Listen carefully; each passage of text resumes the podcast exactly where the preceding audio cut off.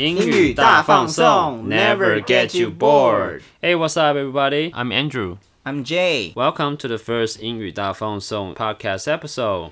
Hope that you guys are ready for the first podcast we've ever done. Probably it's the most exciting thing for both of us to do this podcast.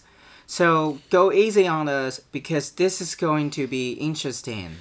Quickly before we jump in, we just want you to know that we are gonna upload this podcast every other week to Spotify and Apple Music. So be sure to check it out if you guys want to keep up to date with each episode.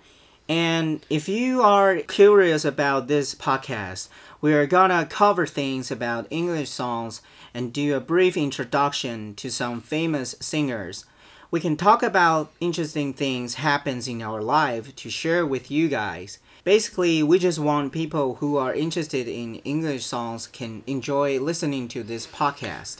So, whether you are listening to this podcast because you want to get to know more information about different English songs, or maybe you just want to learn English in a fun way, we would like to invite you to listen to this podcast. So, for today's podcast, we want to talk about an American rapper, Lil, Nas, X. Guess you guys already know that Lil Nas X released his new single Holiday a few weeks ago. So what are you waiting for? Let's check it out. Hey, it's a holiday. I got hoes on hoes and they out of control, yo. Wow, I I gotta say I like it. And after listening to this song, what do you think of it? I think well, um, the beat is pretty sick. It came like dun dun dun. You know. yeah, it's interesting that when I first watched the music video, I was like, is this something related to some Christmas theme? But you know, when you listen to the song, it turned out that there's no direct references to that particular occasion. I feel like instead of really like a holiday thing, it more like this song points to the idea of the singer like wanted to celebrate something big. Yeah, you know, after all, he really got that song so popular and trendy, the Old Town Road last year, right? Jesus Christ, I mean, it's like huge success. And yeah, and also I remember that in the music video, he he dressed like a Santa Claus, and I think he's pretty smart. That he wrote the line in this line, and oh, it says it says like I got I got hoes on hoes and it out of control. Yeah, then basically it's like the Santa Claus laughing in a way that sounds like ho ho ho. That is interesting. In the following line, he goes, I'm might bottom on the low, but I top shit." And bottom is usually describes someone is receiving sex, and on the low is often used to describe something is hidden. And the final part of the line, but I top shit, might refers to his song Old Town Road, which has spent 19 weeks on a Billboard Hot 100. Yeah, I think it's really amazing that, as you guys probably know that, Lil Nas X has become one of the most successful musicians, and his song Old Town Road is the biggest song in Billboard Hot 100 history. It did go viral and broke the Billboard record, and it was nearly perfect for 2019. yeah, I think someone should really turn off the notifications on. I apologize, guys. Alright, next. I got the biggest damn song, Fuck the Charts. I don't need them. As you know, Old Town Road was removed from the country charts of Billboard by saying, while Old Town Road incorporates reference to country and cowboy imagery, it doesn't embrace enough elements of today's country music to chart in its current version. Yeah, do you know? I actually I don't think that um, Old Town Road is belongs to that genre, the country kind of music, because music. Music. Everybody, music. Yeah, music. Music.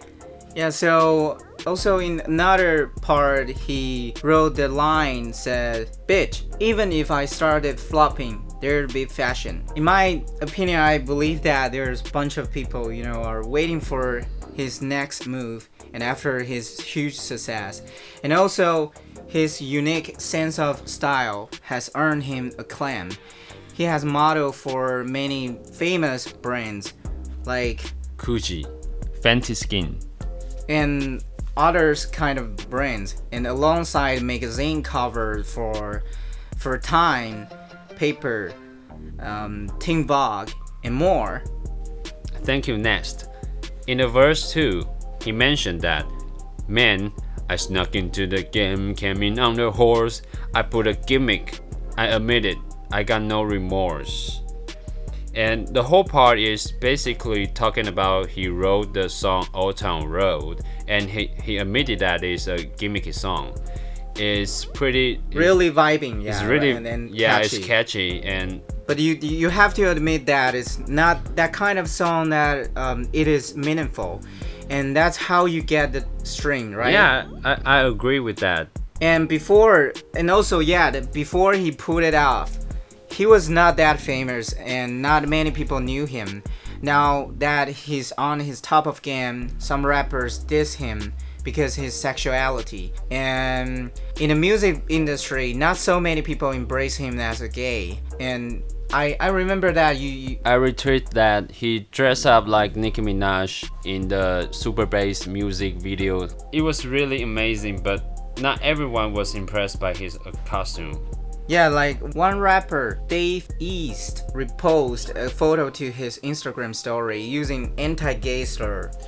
Yeah, and it also remind me that he shot a video with James Charles on YouTube, right? And Yeah. he asked him about that. What Lil Nas X response to this situation quite impressed me. Like he said, if you don't make anyone mad, eh, you probably didn't do something right. He just really want to break down the barriers. Yeah, for me, it's like he totally got the attention from that rapper, right? Yeah, then I also like his personality. I mean, that definitely drives in the artist more than the music. Um, he just being himself. I mean, he just came out the closet, right? Yeah, then when you look at the popular music, the homosexuality thing is not always fitting well with it. And especially his in his hip hop community and it's not that acceptive. But it's incredible that when coming out as gay, he received a lot of support. And you know, I'm just so excited to see this will bring some change to the music industry. and I pretty like this guy. Uh, he got a really vibing. I mean, he's really lovely, and I don't know. I'm I'm looking forward to it. And also, I'm so excited um, about the future, like what kind of songs he's going to make. And also, I believe, you know, Lil Nas X, he's a really talented guy, and also about his kind of like the outfit, the way how he, he dressed, and he got all the inspira- inspiration and from what he has mentioned before like he said he just want to be different from others and just want to think out of box and also you can see that from his music video he dressed up like the really futuristic santa claus. And i believe that it, it's gonna bring some change maybe in next year because this year 2020 there's a lot of albums from so many singers and they just made it into some kind of like nostalgic feeling and it's just like some you know disco vibe and so i believe that year he's right now doing some kind of futuristic thing and it will be a trend for 2021 so i'm really excited for that